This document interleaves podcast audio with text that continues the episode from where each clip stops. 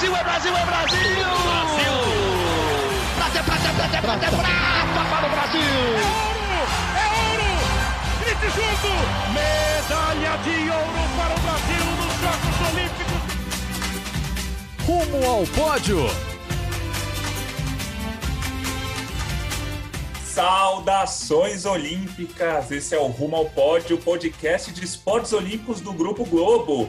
Eu, Guilherme Costa, apresentando o programa em mais uma semana. O Marcel Merguiz, o meu parceiro, que está sempre aqui comigo no podcast, segue de férias, nas merecidas férias, mas hoje estou muito bem acompanhado aqui. Primeiro vou apresentar quem vai apresentar o programa comigo, que é a Lorena Dilon, nossa companheira, nossa parceira de produção aqui do Grupo Globo. Que prazer receber aqui você, Lorena, tudo bem? Fala, Gui. É um prazer para mim. Hoje é um dia muito legal. A gente tem dois super convidados no podcast. Eu acho que vai ser bem interessante. Um podcast radical, né? Como dizemos. Uhum. são duas estrelas. Eu vou deixar você dizer quem são os nossos convidados do dia. Os convidados ilustres são o Ítalo Ferreira, surfista campeão mundial, atual campeão mundial de surf, e o Pedro Barros, skatista, que já ganhou o campeonato mundial a beça nos últimos anos. Os dois, claro, provavelmente vão representar o Brasil nas Olimpíadas de Tóquio 2021. O Ítalo já está 100% garantido. O Pedro está brigando pela vaga, mas está com a vaga muito bem encaminhada. A gente lembra que skate e surf farão a estreia olímpica nos Jogos de Tóquio 2021 agora. É, e para começar, eu queria falar um pouquinho da quarentena de vocês. O Pedro Barros não compete desde o começo do ano no skate. O Ítalo voltou a competir, participou de uns torneios na Europa, mas o circuito mundial mesmo vai voltar só em dezembro. Eu queria que vocês falassem um pouco. É, bom dia, boa tarde, boa noite para você, Ítalo, e para o Pedro. Boa tarde, boa tarde. Fala, Pedrão. Eu deixo com você. É prazer estar aqui com vocês, conversando e trocando essa ideia. Ih. Então, deixar a prioridade para o Pedro aí, para ele falar um pouco do, da quarentena dele e depois eu entro em seguida. Oh, salve, salve. Grande prazer aí, satisfação estar tá aí, trocando essa ideia com, muito com vocês. E, pô, foi realmente um ano muito, muito atípico, né? Eu já participo de competições profissionais há mais de 10 anos no skate então acaba que há mais de 10 anos da minha vida eu tô na correria, na estrada durante o ano inteiro. É, a maior parte assim do ano realmente é pingando de um lugar para o outro e muito pouco tempo junto com minha família, dentro da minha casa, na minha cidade.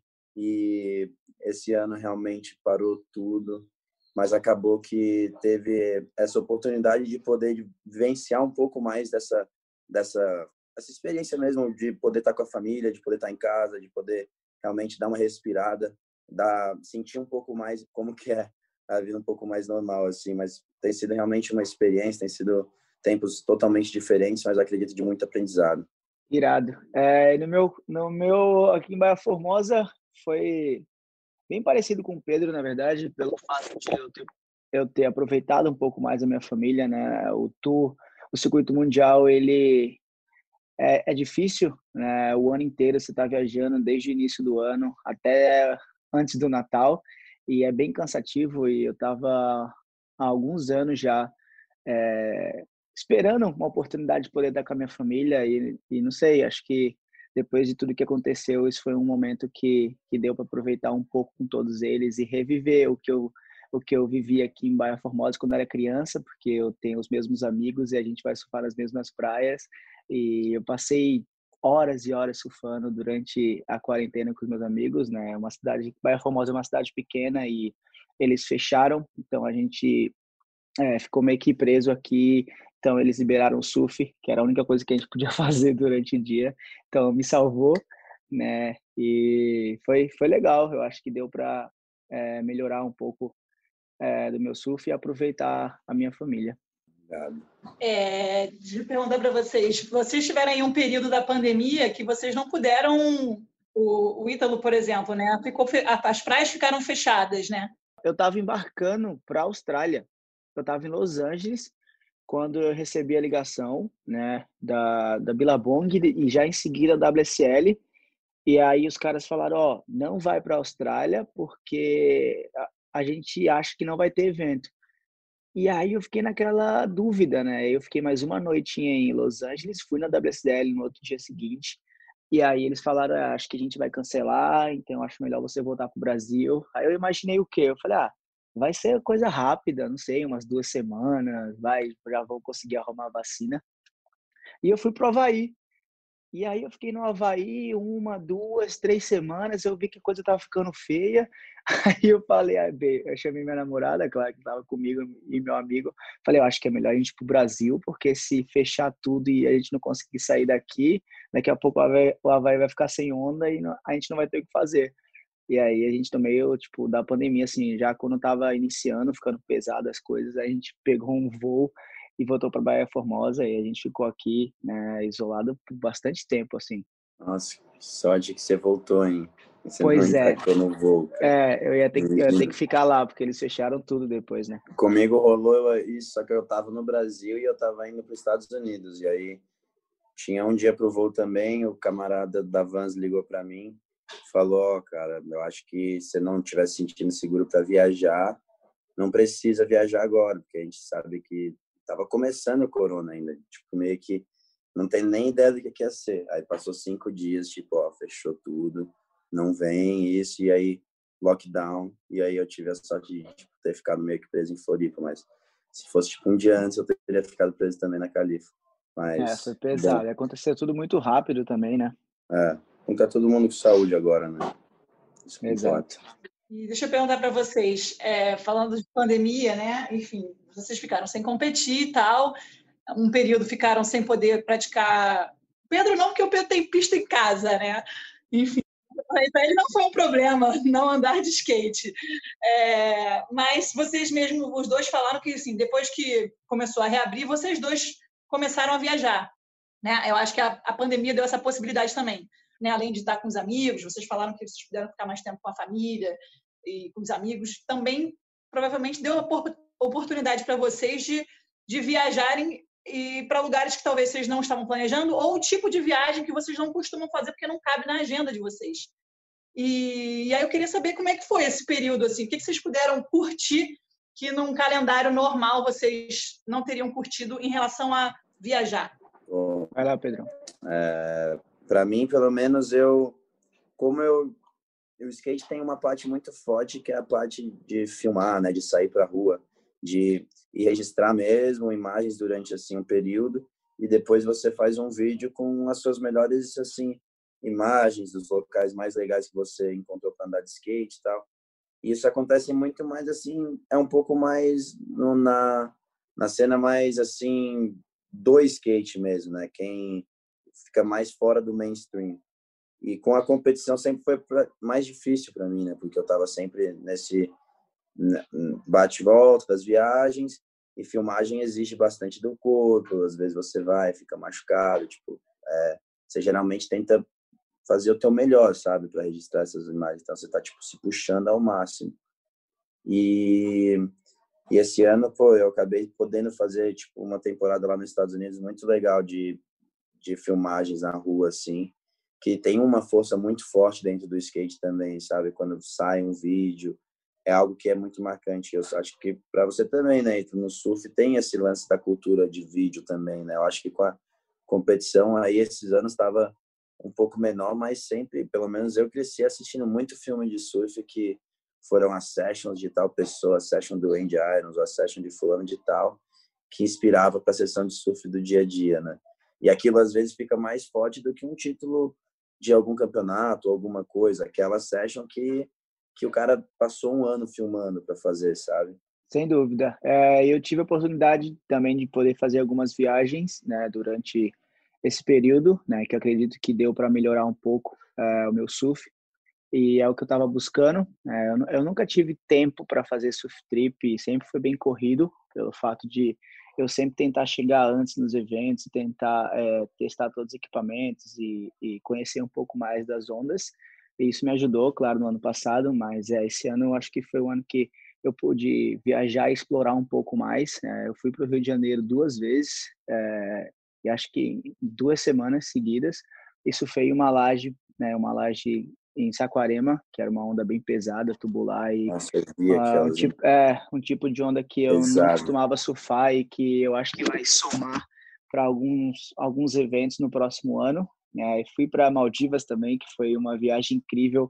E lá eu consegui o 540, Pedro. Eu até perguntei para o Tony Hawk, eu, eu mandei mensagem para ele. Aí eu perguntei, irado. pô, será que é 720 ou 540? Porque a rotação final tá 720. Aí, ele falou, ah, não, tipo um alley-oop 540, é, né? Pois é, cara. E aí foi 540. Enfim, foi irado, Foi hein, meio cara. que uma missão, assim, para mim ir para lá, porque aqui em Baía Formosa eu tava tentando, mas a onda, ela é muito, é de vento. Então, na hora da subida, na hora da volta, às vezes não tem mais onda, sabe? Acaba. Tipo, não tem onde você aterrizar. E aí eu consegui mandar essa manobra, enfim, foi, foi bem legal a trip no geral, consegui Irado. treinar em tubo também, as outras manobras que eu estava precisando. E fui para a Europa agora nas duas últimas semanas, depois que eu competi no Brasil também. Então deu para soltar um pouco, deu para sentir é, aquela ansiedade de acordar cedo, de treinar, de testar prancha. Então é, foi um momento também de colocar o surf em dia e, e a mentalidade de competição também. Irado.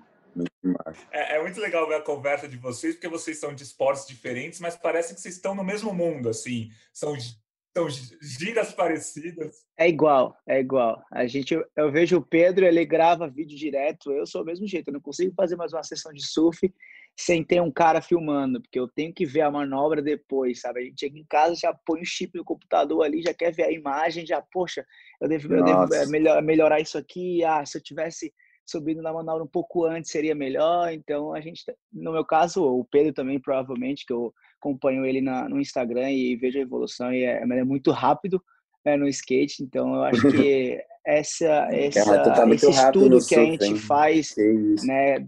Pelos vídeos ajuda bastante também. Tá bizarro os vídeos, Ítalo. Tá uma velocidade diferenciada mesmo. Não, a galera fica perguntando, ah, mas por que ser tão assim rápido na zona? Eu falo, irmão, vem surfar aqui em Baía Formosa, uma onda de vento que a sessão mesmo você fica em pé, já vem fechando, tem que sair acelerando igual um maluco. Aí a gente pega as ondas boas às vezes e sai, meu irmão, voado. Mas é irado, cara. Eu acho muito massa essa linha. Vocês se conhecem pessoalmente? Porque vocês estão falando que vocês, ah, viu o vídeo no Instagram, viu o vídeo na internet e tal. Vocês se acompanham muito, mas vocês se conhecem pessoalmente? Vocês são amigos? Porque parece que vocês são amigos de longa data pela conversa aí. A gente se conheceu, a gente se conheceu né, algumas vezes, né? É, a gente se encontrou também em outros vezes. lugares. É. Teve uma Várias sessão da Oakley, não, da Oakley não, desculpa, da Oi, né, no Rio, da que Oi. a gente fez uma bem legal, né? Tinha uma galera de peso também e foi bem é, divertido assim. De peso. Não, e eu sigo o Pedro já Mas é faz é muito um tempo, louco porque então ele é tipo, ele ele lembra um pouco é, eu assim no, no, no surf, uhum. porque é tipo tentando sempre voar o mais alto possível, tentar pegar o máximo de velocidade para entrar na manobra, então é meio que nessa linha aí também. e é irado que a gente tem muito amigo em comum também, né? É, vocês é uma característica do Pedro, né? Isso. Ser explosivo, ter velocidade, é impressionante. E é, é tua característica também no surf, né? É, eu ando de skate, mas Brasil não como o Pedro. Isso, né? Um pouco. Uau, o Ítalo anda bem pra caramba, eu já vi. Eu soltei um aí na internet outro, uh, agora na quarentena. Eu já vi, lançou lá o. que foi que tu lançou? O Vero Flip ali? É, é. Mas é que é, eu sou meio Howling, então eu sempre tentava pular as coisas, tipo calçada, tentava pular as escadas, e aí eu acabava me machucando muito. Uma vez eu fui, eu fui andar no, no mini ramp em Bells, eu tava nas quartas e eu, eu fui fazer tipo uma linha de entrar rápido assim no bowl para conectar com outra, com outra manobra assim mais na frente, meu irmão, eu errei a passada e vocês se jogam no chão. Eu não queria me sujar. E aí eu fui apoiar o pé para sair correndo. Meu irmão, meu pé dobrou, brother. Aí eu fiquei o dia inteiro com o pé inchado, com o pé no gelo. Aí eu falei, não, deixa quieto, vamos pro surf mesmo, porque skate é só pra gente dar um rolezinho mesmo e tá bom. Mas é foda pra, porque o skate dá pra é explorar muito. ali, né? Madeira. É. Ela machuca, cai e já machuca mesmo. E aí o cara fala, putz, vou ficar sem surfar agora porque eu fui ali dar um rolê de skate de bobeira. Eu é, tô ligado. É, é sempre assim, direto. tipo, pô, você tá fazendo nada e aí você quer fazer algo diferente. Você pega o skate, eu tenho dois skates aqui. E aí hum, você vai ali, pô, e toma na canela, você já fica com medo, já fala, nossa, rompei minha canela. Mas é legal, Nossa, é legal o desafio. Não. É. Pra mim, a minha sorte, o surf pelo menos é água, né? Mas aí eu também não caio nos mar muito grande. Quando eu já sei que, putz, a água pode me dar o perrengue, aí eu falo, não, vou ficar mais tranquilinho aqui, porque não preciso provar nada pra ninguém, não quero passar medo. É. Vou pegar a marolinha, esperar dar um dia bom de onda. Boa. Eu queria perguntar para vocês, é, a gente falou, você falou do 540 que você fez agora nas Maldivas. É, é, é uma manobra que vem do skate, assim, é, os, o Pedro faz com maior facilidade, mas eu tenho certeza que se o Pedro tentasse fazer isso no ar, é, é, ele sabe que é completamente diferente, assim, é impressionante como muda, né, a, a, do, do concreto para o mar, assim. Como é que é essa diferença, para quem olha de longe, para uma pessoa leiga como eu, você vê a realização do 540 no skate, porque o Pedro surfa bem, eu acho que ele também é capaz de fazer no surf. Quando, na verdade, não é bem assim, não é tão simples assim. Né? E queria que vocês falassem um pouco disso, assim. Mas eu já mandei, hein, Lorena? Aqueles caras... é difícil é, acho... pra caramba no surf. É, eu acho que no skate, como o shape, né, Pedro, do skate, ele é, um, ele é menor do que uma prancha, a rotação é um pouco mais rápido, né? Aí vai depender, é. acho que do jeito que você entra na, na rampa e, e executa a rotação, né? No surf, eu acho que você tem que ter uma onda legal, o vento a teu favor, que no caso seria um vento contra a esquerda para travar a prancha no teu pé e você conseguir fazer o giro no ar, né? Então você precisa um pouco mais de velocidade, de impulso, é, de dar a sorte também de cair numa sessão boa para depois fazer a última rotação. Então acho que é um pouco mais chato. É, no skate também deve ser, porque você tá é, ali, você faz é... a rotação e tem um concreto embaixo, pelo menos no surf tem uma água. É, é então o lance que, é o que a onda muito, varia muito, né, a onda. Uma hora ela tá de um jeito e aí você, tipo, uma hora ela te joga, vai, a volta tá, tipo, numa velocidade. E o skate, ela, ele tá ali, né? Tanto que hoje no skate, tipo, o moleque deu lá um mil e oito, não, mil e oitenta. É, 1080, pode crer. Mais que 900. Não, foi 1.260, eu acho que o moleque fez. A nova. Uma foi, tipo, rotação tipo, quatro, a mais. Quatro giros e meio, alguma coisa assim. Que foi o novo, sabe? Que foi na mega rampa, que é onde consegue mais alto possível tal. E realmente com skate pequenininho ali fica fácil de girar, né?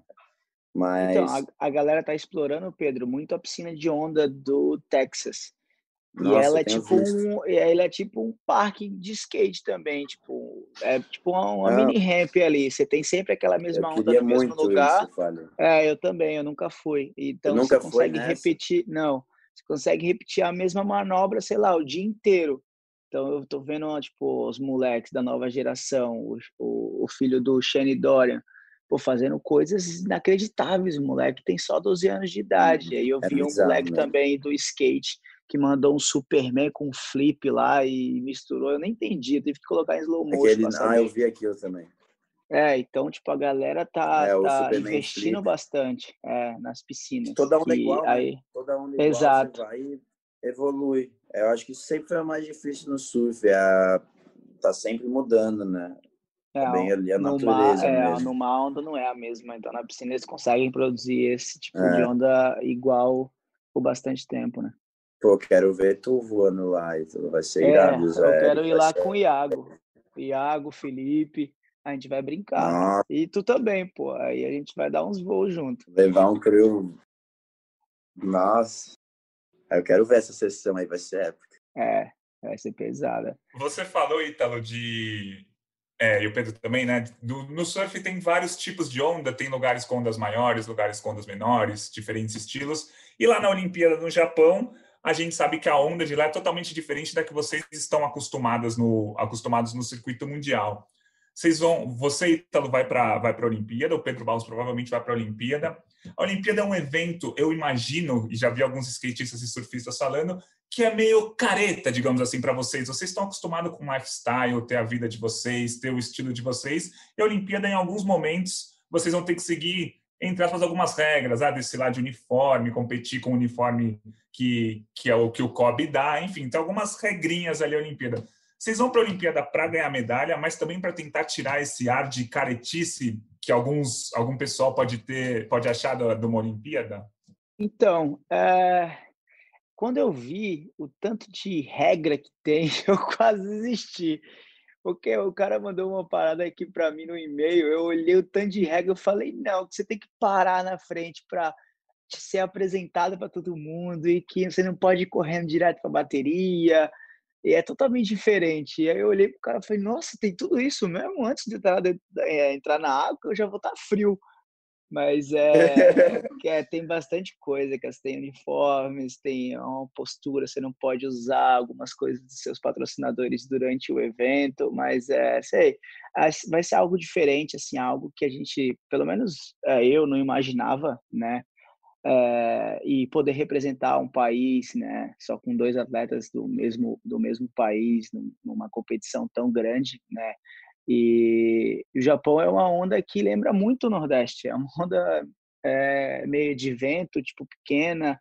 Claro que se tiver tempestade, alguma coisa do tipo que pode ser que melhore a onda, porque a gente vem, vem analisando também é, swell para lá, mas é, geralmente é, são ondas pequenas. E ondas pequenas eu tô acostumado aqui o ano inteiro.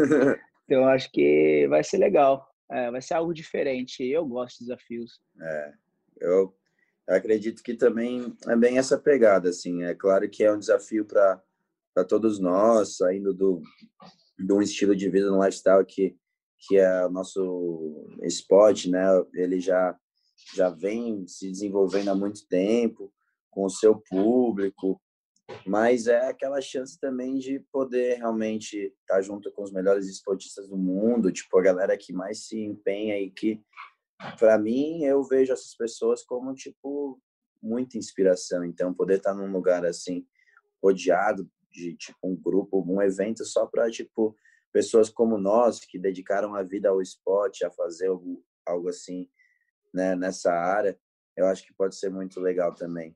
E com certeza essa questão de não só passar também, não só esse lance da caretice, tentar talvez mudar um pouco essa visão das Olimpíadas, mas trazer também mais, eu acho que aquela coisa do que a gente está vivendo muito agora também, trazer mais um pouco o lance da união, do amor para dentro do esporte mesmo.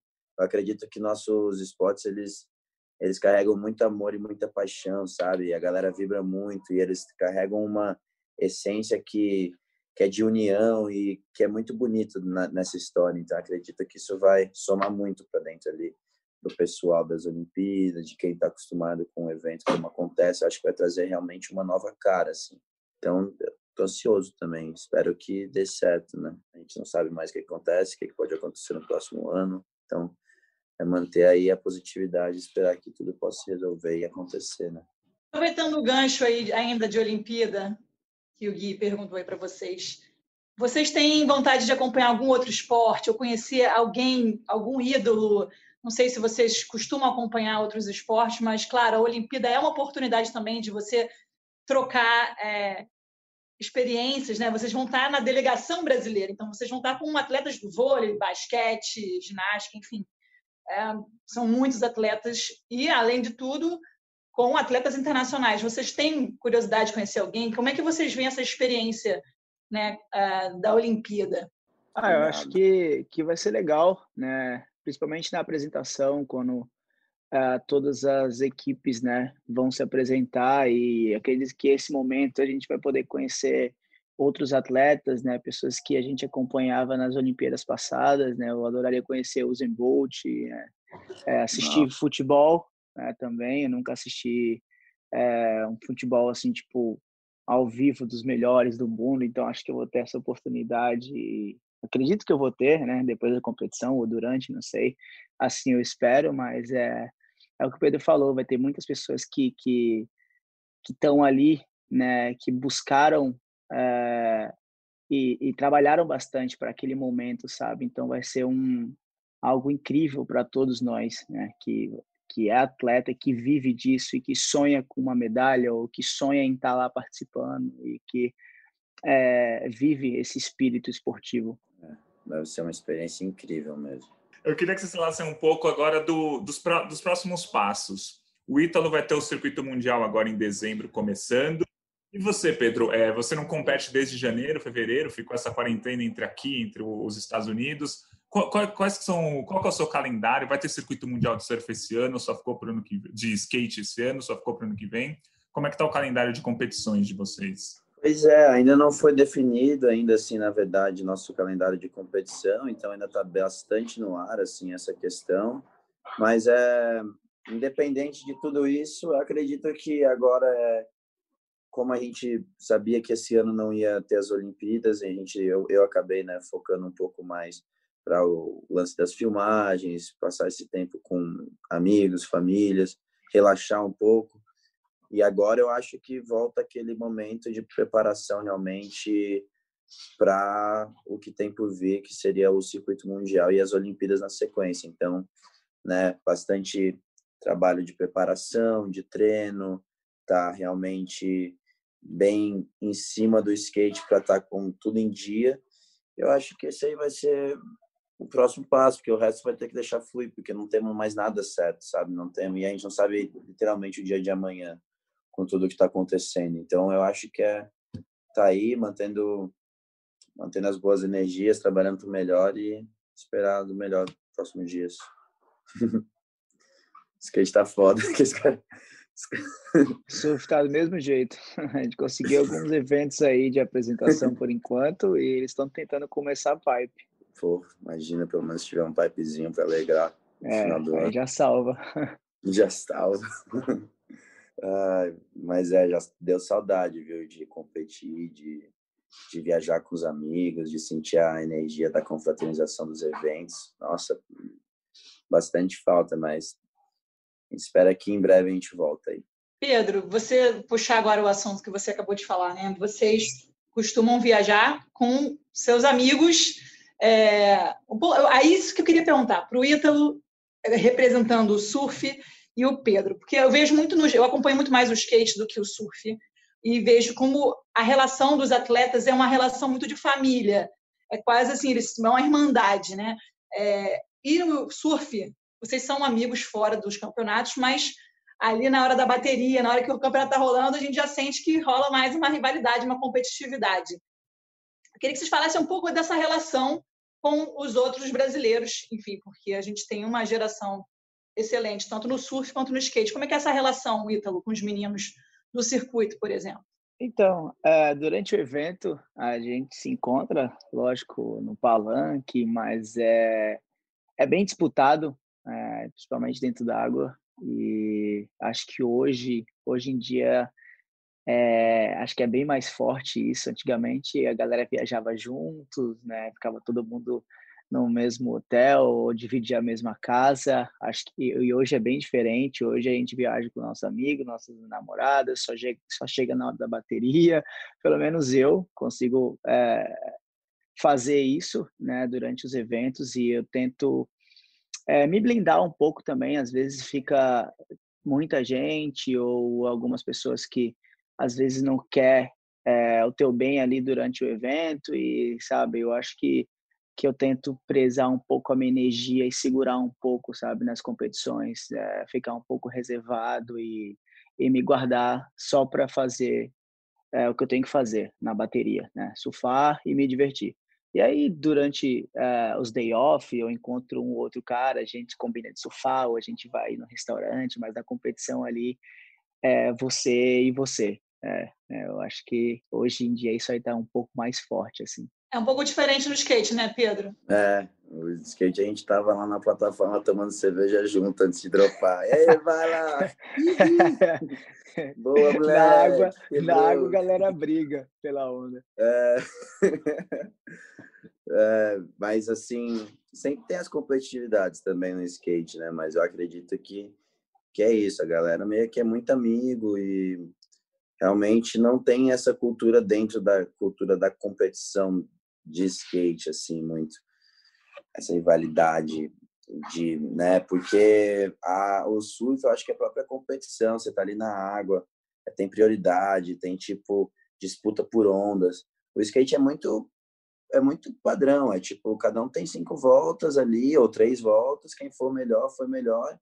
A pista estava ali igual para todo mundo, era a mesma pista para todo mundo, sabe? Tipo, todo mundo teve a mesma chance, a mesma oportunidade os treinos foram igual para todos, vamos supor. Então fica uma coisa mais assim, cara, vai ganhar quem for o melhor, não tem que ter algum tipo de energia aqui, porque nada vai mudar, entendeu? Nesse, nesse quesito, porque a pista tá ali igual para todo mundo, é, o cara tem os mesmos dias de treino, tem então é meio que isso. Eu acho que a galera aceita mesmo essa coisa tipo hoje o melhor que vença, sabe? Mas no surf nem muitas vezes é isso. Não é quem é o melhor que vence, por exemplo, é quem veio a onda ou quem estava no lugar certo ou quem manteve a cabeça naquele momento para não perder a prioridade ou não causar uma interferência, né? É mais um jogo, tem mais uma estratégia, eu acredito. Então eu acho que é legal, eu gosto dessa vibe do skate, eu, eu gosto de tentar cada vez trazer ela mais para dentro também, mas eu super é, respeito e eu eu já também me encontrei nesse modo de mais concentração e agora sou eu comigo mesmo, principalmente quando as competições são de extrema importância. Acaba que você tem que tipo tem eventos de skate onde a gente está ali curtindo com o outro, mas tem eventos também onde eu vou curtir, mas durante a minha competição provavelmente vou falar mais normal assim com as pessoas, mas você não vai ver eu tipo zoando com um amigo como se eu tivesse numa sessão normal. Eu vou estar mais focado no meu mesmo, né, tentando entrar na minha zona ali de concentração. Competição, né? Eu acho que competição sempre vai chegar a um ponto que a competição vai virar competição. E aí não, não tem mais. Realmente a vibe, no geral, do skate, ela é bem mais solta. E vocês têm, além de tudo isso que a gente está vendo que vocês têm em comum, vocês têm também muito a relação com os pais de você, né? O seu Luiz, pai do Ítalo, o André, pai do, pai do Pedro. Eu queria que vocês falassem um pouco dessa relação é, a importância deles tanto no começo do esporte para vocês, quanto no, hoje em dia na competição ou nas viagens? Como é que vocês se relacionam com seus pais? Então, é, meu, meu pai ele me ajudou e me ajuda bastante até hoje. É, ele não me acompanha uh, no tour, né, porque eu acho que ficaria, fica um pouco difícil. Né, ele tem alguns problemas de saúde. Eu tive uma experiência no primeiro ano com ele que foi muito louca. Ele, eu estava na semifinal contra o Felipe e uma noite antes ele passou mal. E eu acho que ele estava ansioso, não sei. Aí a pressão dele aumentou e eu tive que levar ele para o hospital. Eu fiquei a madrugada inteira no hospital com ele e cheguei tipo 5 da manhã, assim, eu tinha que competir 8, tá ligado? Eu fiquei sem dormir Caraca. a madrugada inteira com ele no hospital, dando atenção e, e cuidando dele. Ele estava ansioso, foi o primeiro evento e tal. E hoje ele fala: Não, eu quero ir porque agora estou preparado, não sei o que. Eu falo: Não, pai, fica em casa, tô sendo daí mesmo. Mas ele, ele é mó barato. E aí, quando eu volto para casa também, eu levo ele para para passear, a gente vai no restaurante, aí graças a Deus hoje eu consigo é, dar uma vida melhor para eles e, e, e ele está aproveitando bastante. Eu acho que, que o que ele me, me passou, é, é, que ele me deu no passado, eu acho que eu estou tentando retribuir para ele hoje e, e, é mal barato ter ele é, do meu lado também. É, a gente teve bastante perdas né, familiares durante os últimos anos. Isso tem, eu acho que tem me deixado um pouco mais sensível né, com os meus pais. Eu era bem durão e agora eu acho que eu consigo aproveitar um pouco mais com eles e, e receber um pouco mais de amor e dar amor também. Massa. Legal. É, eu com com meu pai é realmente sempre foi uma relação muito de amizade, é, desde o início por acabar se identificando porque ele andava de skate, surfava, tinha estava presente nesse lifestyle e eu me identificar com isso desde muito cedo. E minha mãe também, ela também estava dentro desse lifestyle. Minha mãe andava de skate, assim, não era aqui skatista, mas andava, sabia andar. E então, poxa, para mim foi sempre uma coisa de era o que minha realidade, né? Era estar tá ali junto com meu pai, curtindo a vida de andar de skate, fazendo uma trip de surf, mas ao mesmo tempo também a vivência de pai e filho, que sempre foi muito muito boa. E hoje em dia é muito louco, porque eu e ele cada um a gente tipo assim faz as nossas viagens, tem nossos negócios, mas a gente sempre se tromba e às vezes até se tromba nos eventos, em coisas assim que ele tá indo trampar para outra parada com um evento de skate e eu tô indo competir e a gente tá os dois juntos. Eu falo, caraca, que louco, né? Tipo, eu tô com meu pai, ele trabalha dentro do evento de skate, trabalhando com a indústria e assim, ele sempre viveu isso, sabe? Porque da mesma forma que eu tava vivendo andando de skate, ele também já andava de skate só que ele estava vivendo todo, toda a questão né, do crescimento, do que estava acontecendo. Então ele acabou me ajudando muito também com a minha questão, né, com o skate, com a organização, com patrocinadores e etc. Então é, para mim é só gratidão mesmo e é um privilégio poder ter minha família por perto, ter meu pai, minha mãe e ter eles ainda apoiando eu diariamente desde o dia um, né? Desde o início, assim, não teve um momento da minha vida, um dia que não não teve apoio. Foi sempre muito, muito apoio, muito carinho, muito amor e sou muito agradecido por isso, com certeza. E como o Ítalo disse, hoje eu tento, de certa forma, também com o que eu posso e o que eu tiver, poder dar de volta de alguma forma esse carinho, o amor e, e momentos de diversão e felicidade. É, vocês viajam bastante, a gente já falou muito das suas viagens. O Ítalo teve um perrengue ano passado muito engraçado para quem viu de fora, né? Foi competir no Japão, teve que sair correndo do aeroporto, entrou com um passaporte no bolso na água, faltando 15 Nossa. minutos para uma bateria.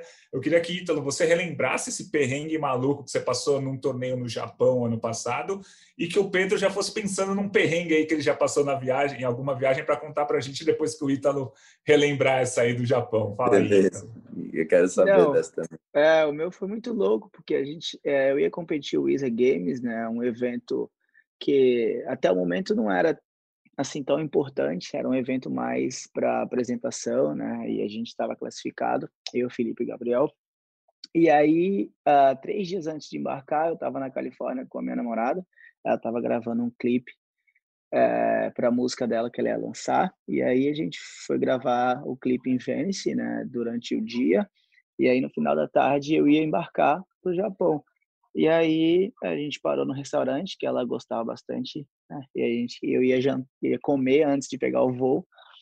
E quando eu parei assim, eu vi um cara parado num carro assim, tipo, olhando bastante. aí eu saí do carro já meio que, que cismado, cismado assim, olhando, falando, nossa, é, tava com alguma coisa ruim. Mas eu fui pro restaurante, comi, ainda voltei pro carro e falei pro meu amigo que tava no telefone, falei, poxa, é, tô sentindo alguma coisa estranha, velho eu vou olhar o carro de novo. Aí fui olhar o carro, estava tudo ok, e o cara permaneceu lá ainda, né, num outro carro. Aí eu voltei para o restaurante, comi. Aí quando eu voltei para o carro novamente, depois de uns 20 minutos assim que eu já tinha que ir embora para o aeroporto, o nosso carro estava com o vidro estourado e, e, e, tinham roubado nossas malas e a minha mochila que estava com o passaporte estava dentro também e foi levado, né? E, e, uhum.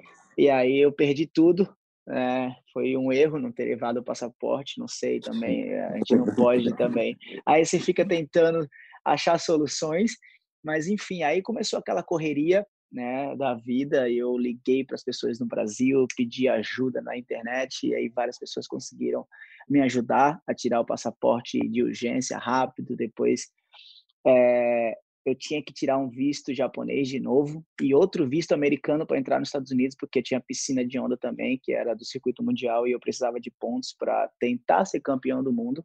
E se eu fosse para o Japão e não conseguisse voltar para a piscina, é, eu, eu, eu, iria perder uma etapa. Então eu ia jogar quase o meu título embora, assim, tipo, água abaixo. E aí, para tirar o visto americano, eu tinha que sair do país, então foi uma loucura. Eu consegui o visto japonês, né? O pessoal aqui do Brasil conseguiu uma carta, e aí eu consegui ir para o Japão. Só que o campeonato já estava em cima, eu tinha um dia para chegar no Japão. E a noite anterior que eu estava embarcando, é, no dia que eu ia chegar, eu ia chegar tipo algumas horas antes de começar o campeonato. Só que teve uma tempestade e aí meu avião ficou rodando, rodando, rodando antes de pousar em, é, lá no Japão, antes de ir para Miyazaki, eu acho o nome do lugar. E aí a gente parou em outro lugar, então eu já perdi é, o horário que eu tinha na embaixada americana para tirar o visto americano para voltar de depois. Enfim, eu só sei que quando eu posei Miyazaki na, na, na, no lugar que ia ter o campeonato, eu olhei pro cara que estava do meu lado e falei assim, ó, vou deixar as coisas aí, dá um jeito de levar as malas que eu vou direto pro campeonato, lá eu pego a prancha de alguém, uso, uso o equipamento de alguém e vou pra batera. E, tipo, a gente no telefone com a galera. E aí o Felipe e a Tati tava nos ajudava me ajudando. E aí eles ficavam, ó, oh, já entrou na água. e já rolou cinco minutos. E, e, eu, e eu com o cara no táxi, meu irmão, acelera, acelera. E o cara, tipo, já pinha lá, tipo, respeitando a lei, parava na lombada. E eu já chamando os palavrão, meu irmão, acelera esse carro. não sei o que, não sei o que. Daí eu cheguei assim, faltava tipo ainda uns nove minutos. Aí eu saí correndo, eu tava tão pilhado que o palanque era grande, aí tinha uma escada e tinha uma parede de era uma parede de grade muito alta. Eu nem vi a escada, eu subi pela parede de grade assim escalando, aí passei por baixo, aí achei o Felipe com a prancha, né? Eu peguei a prancha do Felipe e no carro eu tinha trocado a calça por uma bermuda jeans que eu tinha. E eu falei: "Ah, vai ter que ser com essa mesmo. Vou me virar". Daí entrei na bateria de faltando oito minutos. E todos os caras já tinham surfado. Um, o primeiro tinha 2,6, o outro tinha um 4 e um 5, então eles já estavam na vantagem. E aí, quando eu entrei na bateria, eu olhei para o mar e eu falei, e cadê minha prioridade? Aí os caras não tinham me visto ainda, eu tive que pegar qualquer onda para a galera ter, é, me ver, me dar a última prioridade. Enfim, aí eu só sei que eu peguei uma onda, fiz um 5, e na última onda eu fiz um 8. E aí virei para primeiro e ainda ganhei a bateria. Aí, no meio disso tudo, eu falei assim: é, eu acho que agora tenho que vencer o campeonato, né? Depois de tudo isso que aconteceu, eu preciso terminar é, numa posição boa. Até ali já tinha sido incrível ter feito tudo aquilo. Mas finalizar o campeonato em primeiro, é, eu acho que seria tipo a história que eu iria contar ou fazer um documentário um dia. Então eu falei, cara, me abençoa, Senhor, que eu vou ter que ganhar isso aqui agora.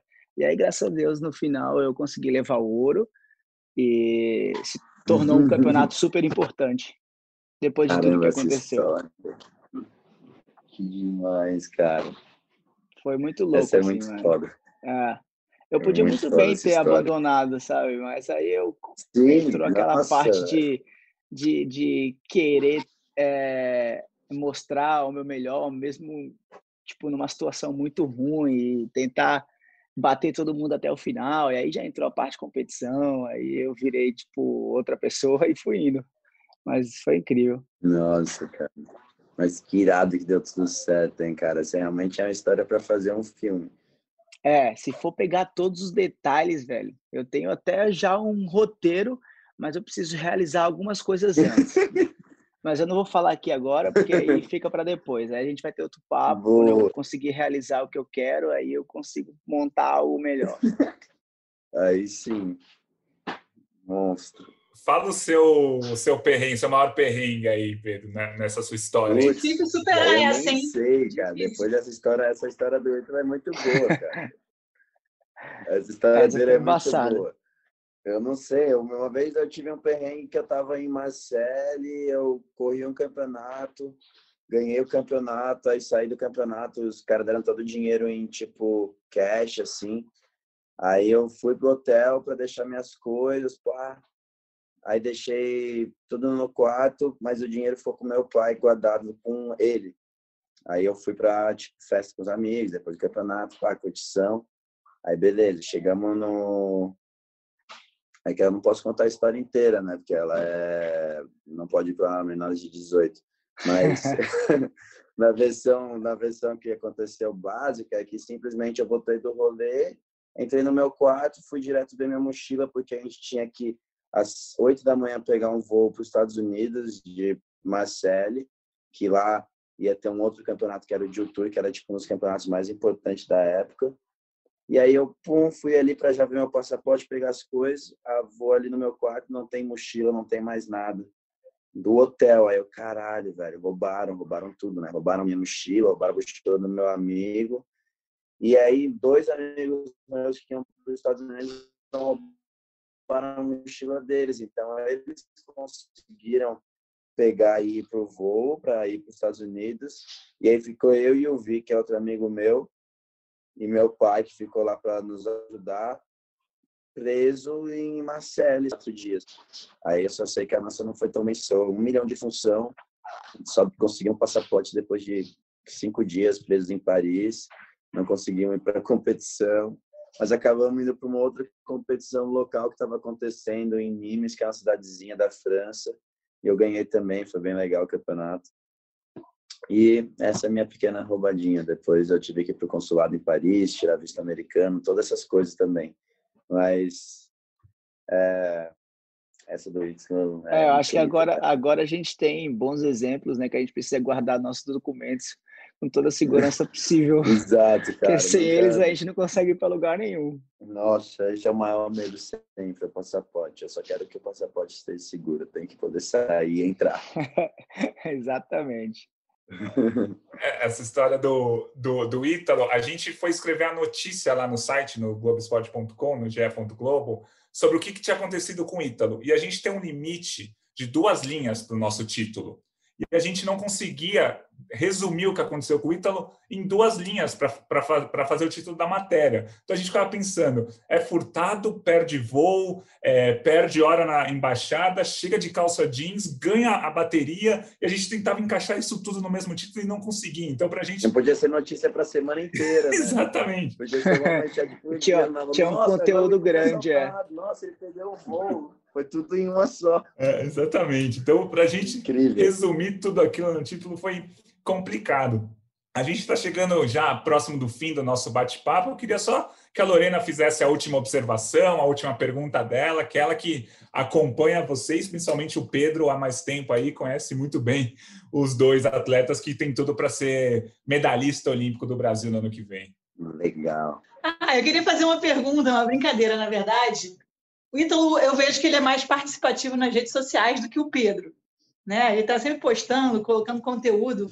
E aí a gente sabe que agora, no momento, tem uma expressão muito usada, né? O pai tá on. Ítalo, inclusive, já depois do episódio, o pai tá on, enfim. Hoje o pai está cansado. Eu queria pergunta para vocês aí. o, assim, o pai tá on em qual momento de vida? Assim? Você, Ítalo, preencha essa frase aí. O pai tá on em o quê? O pai tá on em todas as sessões. Eu acho que a gente tenta fazer o melhor sempre quando entra na água. Acredito que o Pedro, em todas as sessões dele, tenta fazer o melhor sempre. Não só na sessão de surf, mas como pessoa, né? Respeitando o próximo, amando o próximo. Acho que, que é essa linha que a gente segue, é a linha da vibe, é a linha da, da positividade. Sempre tá com um sorriso né, no rosto, e independente de qualquer situação, a gente tá sempre com energia boa. Você, Pedro? Eu acho que é isso, né? Tu tá presente no momento, né? Tu tá ali, tu tá, tipo, de alma e coração, tu tá entregue àquilo e tu, tipo, geralmente quando tu tá assim, tu tá dando o teu melhor, tu tá tu tá realmente presente de corpo e alma. Eu acho que para mim deve ser esse o sentido dessa expressão. Eu não sou muito, né, atualizado, mas eu acho que pelo que eu vejo dessa expressão é isso, porque pô, o pai tá on, né? O cara foi ali, surfou pra caramba, jogou bola pra caramba, deu de skate pra caramba, mas pra fazer isso você tem que estar tá muito conectado, você tem que estar tá presente, você tem que estar tá feliz, sabe? Você tem que estar tá com uma energia muito viva, porque você não vai estar tá on se você estiver mal. Então, Exato. se você estiver com as coisas equilibradas, né? Boa. Tá certo, então. Queria agradecer muito a presença, a conversa, o bate-papo que a gente teve com Pedro Barros, campeão mundial de skate, com Ítalo Ferreira, campeão mundial de surf. É um prazer receber vocês aqui no podcast que a gente fala de esportes olímpicos, mas, claro, a gente abrange tudo aí do mundo do skate e do surf para tentar apresentar melhor essas duas modalidades para o pessoal que é apaixonado por Olimpíada, que ainda está começando a gostar, está começando a criar gosto por essas duas modalidades super legais. Valeu, obrigado vocês, viu? Foi muito Boa, massa. Valeu. Pô, valeu, Obrigado, então, galera. A gente se encontra. Viu? Valeu, Pedrão. Tamo junto. Valeu, Lorena. Salve. Vamos fazer o surf. Esse foi mais um Rumo ao Pódio, muito especial, papo com dois atletas muito importantes e sempre um prazer estar com você aqui, Lorena. Muito obrigado aí pela sua participação, pelo companheirismo aí desse Rumo ao Pódio.